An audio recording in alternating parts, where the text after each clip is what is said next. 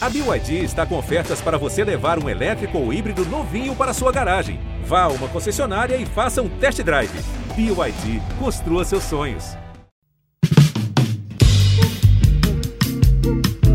Alô, Pelô! Cadê o Elton? O Elton, que emoção! Esses negros maravilhosos. Foi Deus que quis! Mas tem o Lodum, sim. como, é, como, é que não, como é que não tem o Lodum? Segue o Baba! Olá, torcedores! Começamos agora a edição 154 do Segue o Baba, o podcast do GE que acompanha a dupla Bavi. Eu sou Rafael Teres e hoje estou acompanhado por uma dupla de Thiagos, Thiago Lemos e Thiago Pereira. Fala aí, meus consagrados. Fala Teles, fala Thiago Pereira, seja bem-vindo aqui. É um final de semana é, emocionante, é, é, que pode terminar muito bom para o Vitória e pessimamente para o Bahia, né? É, são extremos aí Vamos ver como é que a dupla Bavi vai se comportar neste domingo, né? Muito boa tarde, Teles. Muito boa tarde, Lemos. É, faz tempo que eu não vi um podcast, né? Foi, foi ainda na época do Bavinha em Pauta ou você já, já participou não, também já do Segue Baba? do Segue Baba, participei dos primeiros Segue Babas. Eu acho que o meu último foi com Walter Biscoito. Lá pra edição 10, 15 ainda, bem no começo. Tempo, faz tempo. Acho que foi início do ano passado. Ah, Eu tenho, eu tenho a impressão que foi Juan que me limou, mas eu tô igual Vitória conquistando acessos e cá estou. Coincidentemente de ou não, você retornou na ausência de Juan, então deve ter sido sim. Tá vendo? Ele que fez esse veto aí. Vamos providenciar uma troca, tirar Juan do Segue Baba de forma definitiva e trazer Thiago Pereira pra cá. É, vamos lá, vamos falar bastante de Bahia e Vitória hoje, como o Thiago Lemos antecipou. É um fim de semana, um domingo mais precisamente, é bem importante para a dupla Bavi. O, Bahia, o Vitória entra em campo primeiro, às 18 horas, é, lá em Novo Horizonte. Ele visita o Novo Horizontino com a chance de confirmar o acesso, né? A é a terceira vez que o Vitória vai entrar em campo para confirmar o acesso. É, um pouquinho depois, 30 minutos depois, às 18h30, aqui na Arena Fonte Nova, tem Bahia Atlético Paranaense, um- uma briga lá no outro extremo da tabela. O Bahia briga para se manter na Série A. Vamos começar falando do Bahia, que entrou em campo ontem, a gente está gravando na sexta-feira. É, o Bahia entrou em campo na noite de quinta-feira e tomou um sacode do Cuiabá. Thiago Lemos, você acompanhou o jogo. Que que- por que, que o Bahia tomou esses 3 a 0 do Cuiabá? O que é que aconteceu na Arena Fonte Nova? É um conjunto de fatores. é, é, é, eu, eu poderia analisar de, de forma da seguinte forma: uma partida fatídica que todo clube sofre um dia, um jogador é expulso, tal, e aí fica sem, sem poder de reação. Mas é, é, o Bahia não, ele paga caro com esse jogo porque ele não fez por merecer durante o campeonato, né? Ele não pontuou o suficiente para ter uma margem de erro. E uma sucessão de erros. Primeiro Camilo Cândido, que erra no lance, depois comete o pênalti, a bola seria gol. Melhor deixar que o gol acontecesse, senão não, não teria sido expulso. Depois, na minha opinião, há o erro do Rogério Ceni. Aí o Biel, que é substituído, sai de campo e comete um, um- um exagero, né? É, passa do ponto. É, e isso também mexe com, com, com- com o foco dos jogadores, né? E aí o time se perdeu no segundo tempo. O Cuiabá cansou de ficar ali atrás, foi pro ataque. O Bahia Ceni tentou mexer, fazer mudanças, não funcionou nada. E aí pagou caro com, com, com a escolha pelo Matheus Bahia, na minha opinião, que entrou muito mal e foi teve culpa ali nos dois gols, né? É, é- é um jogo que o Bahia, os jogadores vão precisar resolver essa situação emocional para a continuidade do campeonato, ou para mim sacramenta rebaixamento. É um jogo, é aquele divisor de águas e nesse caso foi negativo. É, o Bahia teve um jogador expulso aos 20 minutos, ele perdeu o Camilo Cândido, mas acho que o Bahia já não vinha jogando bem até aquele momento, né? E aí o CN opta pela entrada de Juba. É, Thiago não concordou com essa troca. E você, Thiago Pereira, o que é que você Eu acha? acho que ele fez o que ele podia fazer naquele momento. Matheus Bahia não é um jogador que apoia muito bem e perdendo por 1 a 0, mesmo com um a menos, precisando vencer para você se afastar do Z4, empatar e virar para se afastar do Z4, você não pode abrir mão de atacar. Perdendo de 1 a 0 nunca. Então ele optou por um jogador que já tinha atuado como lateral no esporte. Juba é, é, atua de lateral no início da carreira dele no esporte, depois é adiantado para jogar como meia, como meia esquerda. É, então ele confiou nisso. Juba tem experiência nessa posição. Talvez ele me entregue mais poder ofensivo do que Matheus Bahia conseguiria dar se eu colocasse ele no lugar de Biel. Eu acho que ele pensou corretamente. E o Bahia melhorou. Depois da, da expulsão, depois das substituições, o Bahia melhora, tem uma chance de empatar, não consegue. E no segundo tempo faz um jogo meio morno até que ele decide arriscar tudo. Ele tira, desmonta o, esquema com três zagueiros que ele fez, ele coloca Ademir, ele coloca Ratão e pensa, bem, vou pro tudo ou nada. Só que nessa de tudo ou nada ele acabou ficando com nada realmente. É, o tudo ou nada era exatamente o que o Cuiabá queria. E tava esperando ali já, né? Durante todo o segundo tempo, o Cuiabá ficou bem fechadinho, esperando a chance de contra-atacar e contra-atacou muito bem. É, a, a, gente já viu o Cuiabá fazer bastante isso no campeonato. Eu, só para complementar, é, Thiago, eu acho que se o Bahia não tivesse tomado o gol, ele poderia ter feito essa substituição. Mas é, é, Biel e Cauli dividem a responsabilidade, responsabilidade de criação do time. O time tomando 1 a 0 precisa ganhar o jogo, tudo bem. É preciso fechar o espaço, mas ele já tinha três volantes em campo. Ele poderia desfazer do, do, do esquema com três zagueiros, colocar até o Rezende de lateral, um falso lateral ali pela esquerda, e, e, e puxar o Iago. O Iago estava jogando de atacante. Qual a utilidade do Iago fazendo a função do, do Tassiano, né? É, é, é, e aí manter o Biel. Eu acho também que ele, ele cita na coletiva que, que o Biel errou no lance, né?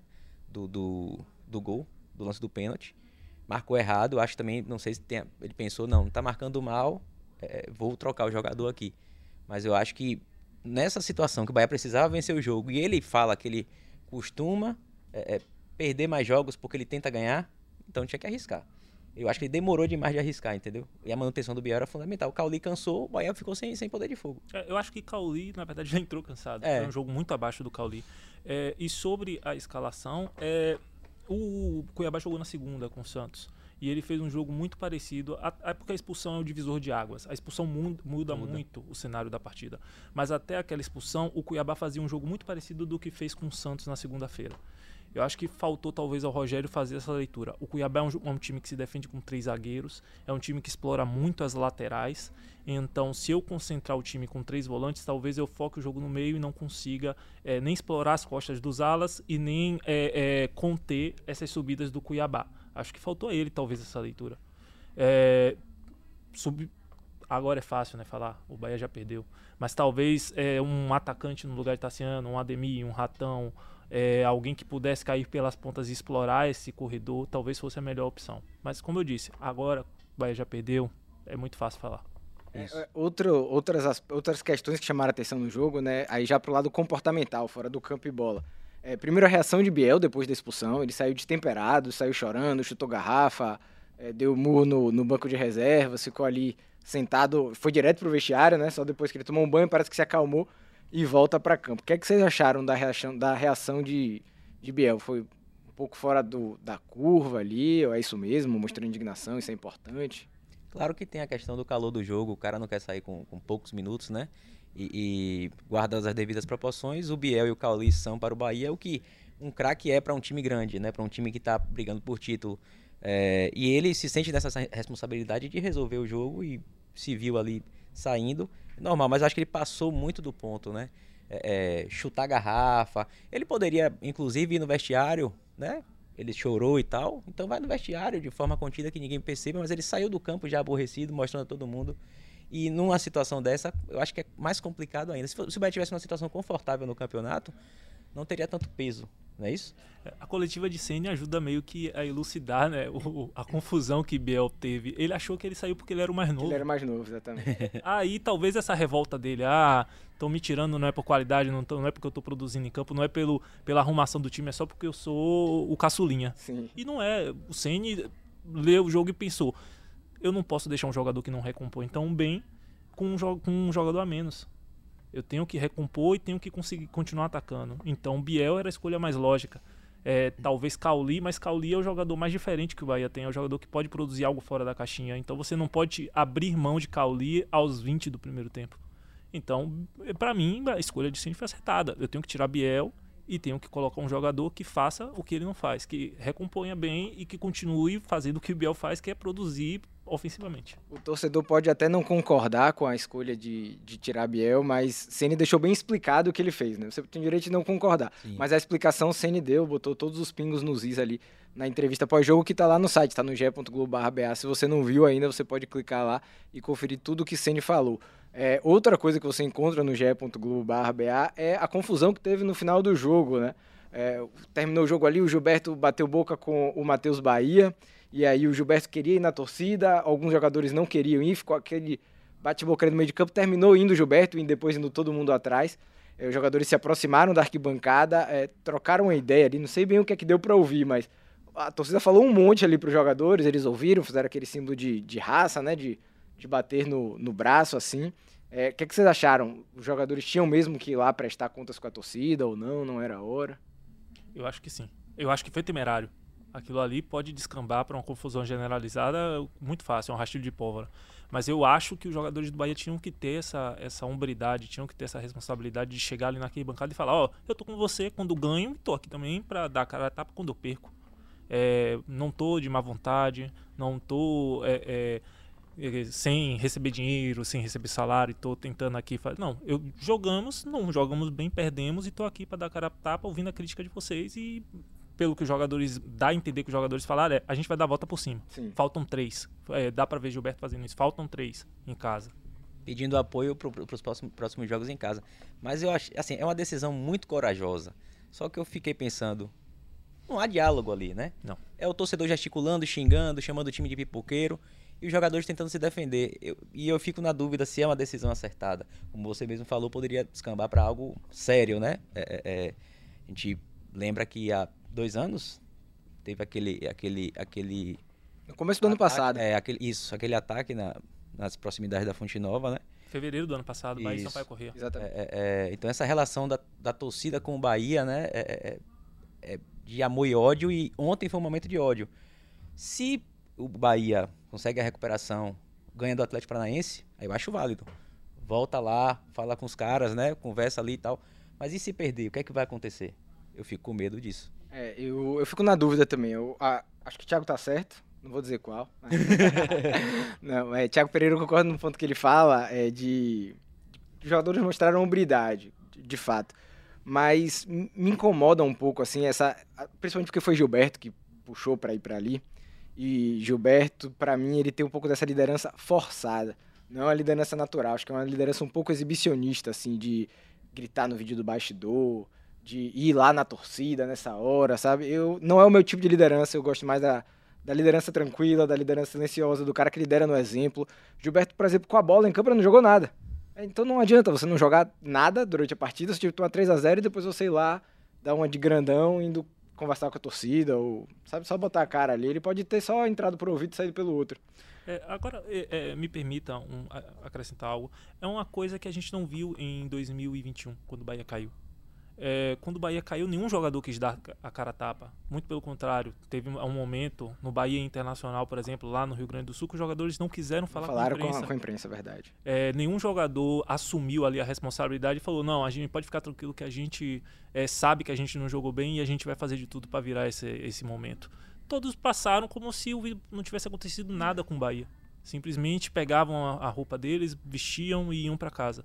Pelo menos esse, esse elenco, pelo menos com o episódio de ontem, pode ser forçado ou não, como você disse, mas pelo menos esse elenco deixa transparecer que está incomodado. É algo que a gente não viu no último rebaixamento. Verdade. E Teles, rapidinho, Teles, que você falou sobre o Gilberto. é, o Canu é um exemplo dessa liderança orgânica, né? Que é um cara que tá sempre em coletiva, é, no intervalo, pós-jogo, ele tá sempre falando e sempre assumindo, né? Sim. Pede desculpa à torcida. Ele tava lá ontem também. Pentelho árbitro. É, também, tem essa parte. Mas é um, é um exemplo de jogador que é não só por ser o capitão, mas que conquistou essa, essa liderança, né? Eu acho que a torcida vê o Canu como um líder. O Gilberto, eu acho que não. É, perfeito. É, vocês falaram que o Gilberto apontou para a torcida dizendo que faltavam três jogos. É, ele se referiu aos três jogos em casa que o Bahia ainda tem para fazer. É, que a Fonte Nova tem sido, pelo menos vinha sendo até essa partida, eu acho que o principal ponto de apoio do Bahia nessa luta para se manter na Série A. Né? O time ganha- tinha ganho os últimos três jogos, não tinha nem sofrido gol.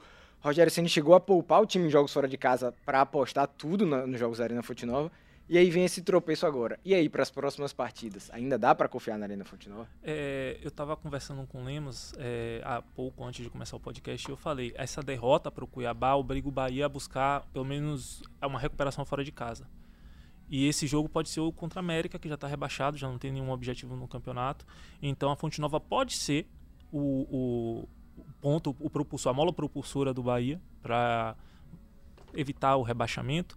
E esse jogo contra o América pode ser o jogo que vai fazer com que essa partida, essa, esse desastre contra o Cuiabá, não, não tenha um peso tão significativo assim na tabela. É, Vou listar aqui os próximos jogos do Bahia até a reta final do campeonato. Tem o Atlético Paranaense em casa, o Corinthians fora, o São Paulo em casa, América Mineiro fora e Atlético Mineiro em casa. Então tem aí no caminho dois times que já não brigam por mais nada, né? O América Mineiro, como você citou, que já tá até rebaixado, e o São Paulo também, que já bateu 45 pontos, tá praticamente salvo do rebaixamento, foi campeão da Copa do Brasil, tem a vaga na Libertadores garantida. É um jogo aqui na Arena Fonte Nova, então são dois jogos mais tranquilos. Mas o próximo aniversário do Bahia é o Atlético Paranaense, é o jogo que mais importa agora. O Rogério Ceni falou bastante desse jogo na entrevista coletiva. É o jogo do triunfo, só vencer importa, a gente precisa ganhar esse jogo de qualquer jeito. Complicado, o Matheus entrou muito mal. Se ele mantiver os três zagueiros, eu acho que pode ser o próprio Juba, né? É, não que o Juba tenha feito um jogo muito bom, mas é, é, é, a estratégia que o Rogério queria de ter o Juba dentro da área e defendendo, ela pelo menos funcionou. Nos momentos que o Bahia chegou à área, o Juba estava lá também. É, o Rian perdeu espaço com o Ceni, né? Então acho que não tem chance. E uma outra alternativa, eu acho que o Matheus não, não, não deve ser escalado, ele entrou muito mal, não só nesse jogo, contra o Palmeiras ele errou, o lance do gol do Palmeiras foi um erro do Matheus Bahia, de passe. É, entrou mal também um outro jogo, eu acho que contra o Fluminense, não tenho certeza agora. E o Rezende pode ser essa terceira alternativa, mas aí ele vai mudar o que está fazendo, o que tem feito, né? Não sei. Acho que pode ser, deve, ele deve manter o Juba. Minha aposta seria essa. É, eu acho que ele vai manter a estrutura base e vai fazer o simples. Matheus Bahia na esquerda, Tassiano volta no lugar de Acevedo e vamos para o jogo, vamos tentar ganhar. Eu acho que vai ser isso que ele vai fazer. Vai fazer o simples na esperança de conseguir pelo menos é, que o a, acréscimo de Tassiano é, dê esse, esse impulso que o Bahia precisa. Vou só acrescentando que eu esqueci de falar sobre a parte mental, né? É, eu acho que muito mais do que treinar nesse, até porque tem pouco tempo de treinamento, é o Bahia cuidar do foco né, da concentração e, e, e, não sentir entrar nesse jogo como entrou nos outros jogos, né, focado, não como entrou contra o Cuiabá ou contra o Cruzeiro, mas nos jogos na Fonte Nova que venceu. É, o Bahia é, é, chegou a ser competitivo. Quem foi o último adversário do Bahia? Grêmio. Contra o Grêmio, foi contra muito Grêmio competitivo. foi competitivo, né? Então manter o espírito de competitividade e o foco. É, senão vai complicar. Vou escalar aqui um provável Bahia então, antes da gente passar a bola para o Vitória. O Bahia pode então ir para campo com Marcos Felipe, Gilberto Canu, Vitor Hugo e Matheus Bahia na esquerda. E aí o meio de campo vem com Rezende, Iago Felipe e Tassiano. E Cauli ali mais próximo dos atacantes Biel e Everaldo. Pode ser esse time do Bahia. Então, lembrando que o Bahia entra em campo às 18h30 contra o Atlético Paranaense na Arena Fonte Nova. É, um pouquinho um pouquinho antes, às 18 horas, a bola já vai estar. Tá, o Vitória já vai estar em campo contra o Novo Horizontino, né? É, o Vitória que joga pela terceira vez ele vai entrar em campo com chances de acesso, confirmar o acesso ali. Nas últimas duas partidas foram dois empates no Barradão, deixou a torcida ali um pouco chateada. A torcida queria comemorar perto jogadores, mas pode ser que esse acesso venha agora fora de casa. E tá muito simples, vamos passar aqui as contas rapidinho. Se o Vitória vencer ou empatar, ele sobe no apito final. Faz a festa lá em Novo Horizonte, depois pega o avião, vai ser recebido com, com festa aqui no aeroporto de Salvador. Thiago Lemos vai para lá cobrir, porque ano passado fui eu que fui cobrir o acesso, então já tô empurrando para ele. Eu fui domingo e o Vitória não subiu, tá vendo? então o Vitória só precisa de um empate ou uma vitória fora de casa. Se ele perder, ele ainda tem chance de subir na rodada, mas não no domingo. Ele vai precisar esperar chegar na terça-feira, que tem o complemento da rodada com jogos de, de Criciúma e Juventude. Basta que um dos dois percam para que o Vitória confirme esse acesso. Mas vamos torcer para que seja já no domingo, né? É isso. É... E importante o Vitória ter esses dois momentos, né? De confirmação do acesso em um jogo. É, claro, o torcedor do Vitória quer que o Vitória confirme acesso e título, né? Mas e fazer a festa do título na, última, na penúltima rodada contra o esporte em Salvador, no Barradão é, com o acesso já garantido, né? Com alívio do acesso.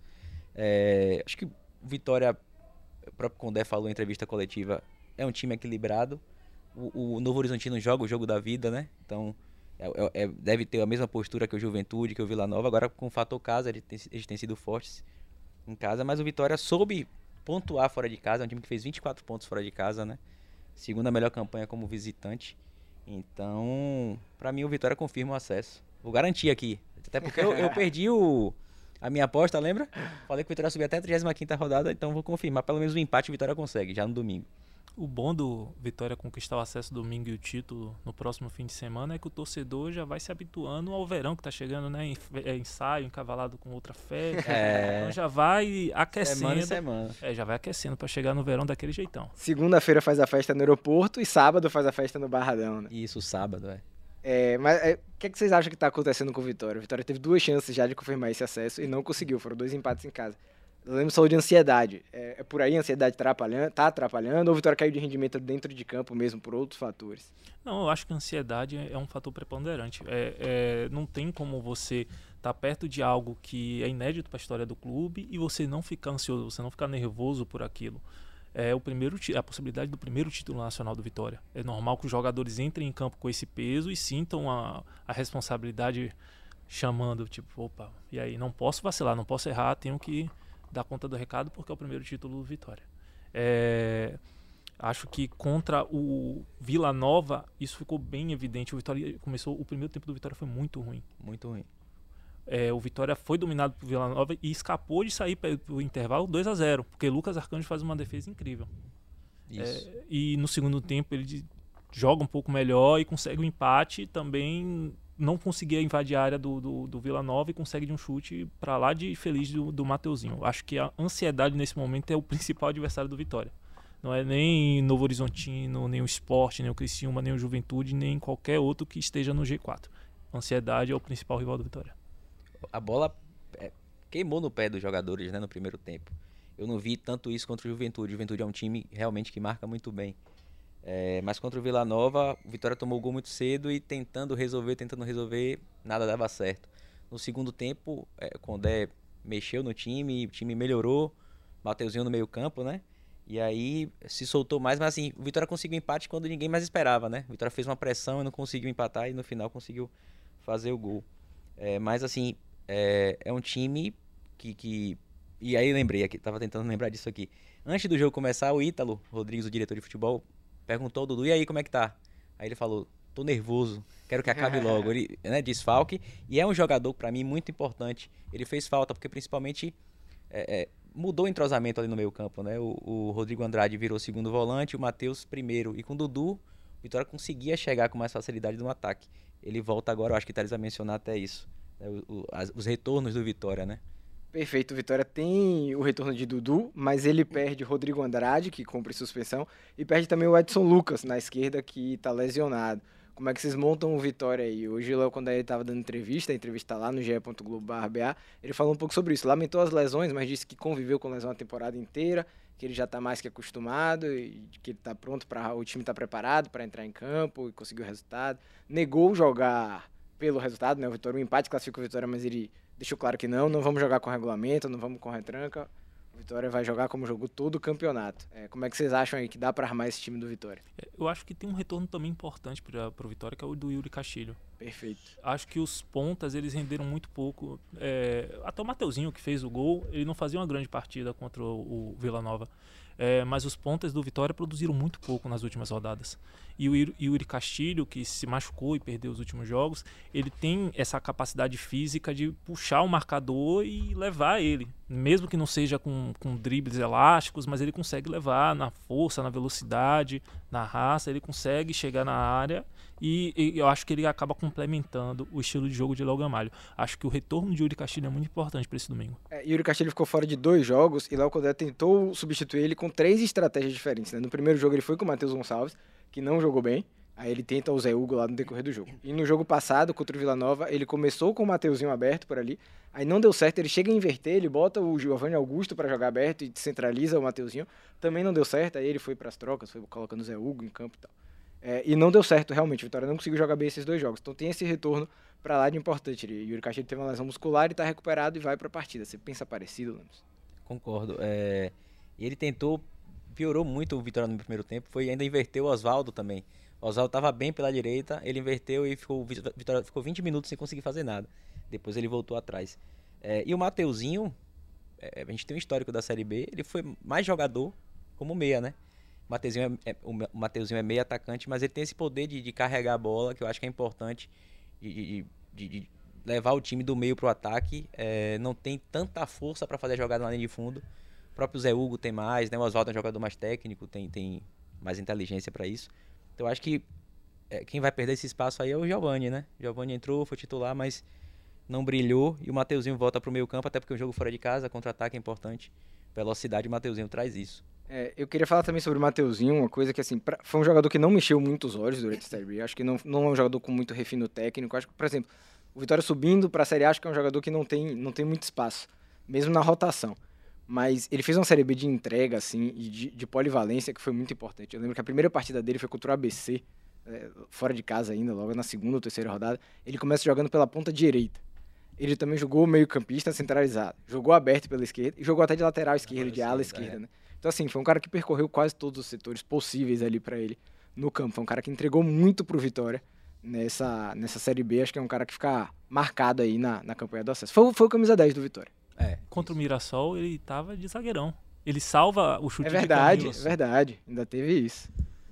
Ele foi importante, né? Um jogador que, é, é, quando foi contratado, ninguém acreditava muito. Ele também não, não acho que seja para Série A. No máximo, no máximo, o banco ali. Mas foi um jogador muito útil, né? Dentre alguns outros. E aí eu lembrei que a gente estava falando dos problemas de- nas laterais de, de lesões, né? Como a defesa do Vitória, o miolo de zaga do Vitória rendeu esse ano, né? Porque o Vitória sempre tinha problemas, então são pelo menos um problema ali na lateral. E o Camutanga e o Wagner Leonardo deram conta do recado. E aí, quando não conseguiu segurar a onda, o, o Lucas Arcanjo, né? Que fez uma ótima defesa no primeiro tempo e garantiu ali o, o resultado. É, você tava falando de apostas, o Vitória foi muito feliz nas apostas que fez na Série B desse ano. Ele aposta em Mateuzinho, que entrega pontos importantes, ele aposta em Dudu, que vira um titular importante, ele aposta em Matheus Trindade, que também vira um titular. E jogadores de pouca badalação, pouco Exato, conhecidos. né? Jogadores que estavam em, série, em séries inferiores. É. E muitos até não estavam jogando no seu clube de origem, o Vitória traz. E É. O próprio Yuri Castilho, certo. né? Exato, estava no Cuiabá. É, o Edson Lucas, que é, é- o Edson Lucas era do Veio da Série D, é. e acabou virando titular do Vitória, gente, na Série B. Pulou uma, pulou uma divisão e conseguiu dar conta do É. recado. o Vitória foi muito assertivo nas contratações. Você citou duas contratações aí, Dudu e Thiago Andrade e Matheus Andrade. É, Eles vão ser titulares pela quarta vez. Nos outros três jogos que eles foram titulares, é, o Vitória nem tomou gol. O Vitória ganhou do Ceará de 1 a 0 e empatou com Atlético Goianiense e Mirassol. É, então a dupla que quando precisou jogar, jogou. O Vitória teve uma, tem uma trinca no meio de campo, né? Eles dois e o Rodrigo Andrade. Sempre tem dois deles jogando e eles se viram muito bem, independente de, de quem é que tá fora. o- eles conseguem entregar resultado. O Léo Condé já falou bastante sobre isso também. Vou dar um pitaco aqui então de time titular do Vitória, que, que pode aparecer em campo aí no domingo. Lucas Arcanjo, Railan, Camutanga, Wagner Leonardo e Zeca. Dudu, Matheus Trindade e Mateuzinho. Yuri Castilho, Oswaldo e Léo Gamalha. Por aí, não tem muito o que inventar, né? Pra mim, sim. É essa escalação, fazer o, o que, o básico que já vem sendo feito e tá dando certo. E torcer pra esse acesso no domingo. Pra, o torcedor não aguenta mais, já. já tem duas semanas aí postergando. O torcedor quer comemorar. Eu vou te falar que nem a gente, porque a cada vez que o Vitória entra em campo com chance de acesso, o pessoal às vezes não sabe, mas a gente monta toda uma estrutura de acesso aqui também, né? Não é só o jogador que fica concentrado, que é- vira um dia especial pra ele. A gente que tá trabalhando no jogo também. Então a gente se prepara, a equipe é reforçada, é hora extra, e faz plano disso, plano daquilo, e toda uma preparação, e, e o acesso não vem. E aí a gente vai lá e guarda tudo e se prepara de novo pro, pro próximo jogo. Então vamos para a terceira partida aí de mega operação, acesso do Vitória. Tô com o Thiago Pereira, espero que saia dessa vez que eu não aguento mais fazer essa operação, velho. Vai sair, vai sair. Vitória vai conseguir pelo menos o empate e vai confirmar esse acesso aí com gol de Léo Gamalho, por arriscar. E aí, concordam? Você tá bem, né? Já garantiu que vai ser, agora tá garantindo Vai. até de quem vai ser o gol. Como é que vai ser Tá esse gol aí positivo. também, já que você já tá tão Vai ter mãe um- de Ná? Léo Gamalho tem 100% de aproveitamento nos pênaltis, né? Então vai ter um Golzinho de pênalti? Vitória, E é o quê? 1x0 Vitória ou 1x1? Só 1x0, 1x1. Acho que o empate, até porque já resolve, né? Vitória não vai precisar correr atrás do resultado, então. Ele já, ele já entra, ele já começa o jogo na Série A. É só manter. É, perfeito. Vou pedir escusas, vou divergir. STJD. É, eu acho que quem vai fazer o gol do Vitória é Wagner Leonardo. Aquela Boa. faltinha cobrada, o escanteio de É uma Oswaldo. alternativa também. Ali no primeiro pau, o Wagner Leonardo desvia gol. Algo que o torcedor do Vitória viu bastante, nessa Bastante, Série B, né? Bastante. Bom, vamos lá então. A gente vai descobrir se o Vitória vai subir ou não e como vai ser, de quem vai ser esse gol. No domingo, às 18 horas, o Vitória visita lá o Novo Horizontino, que precisa do resultado. Então deve ser um jogo muito bom de se assistir.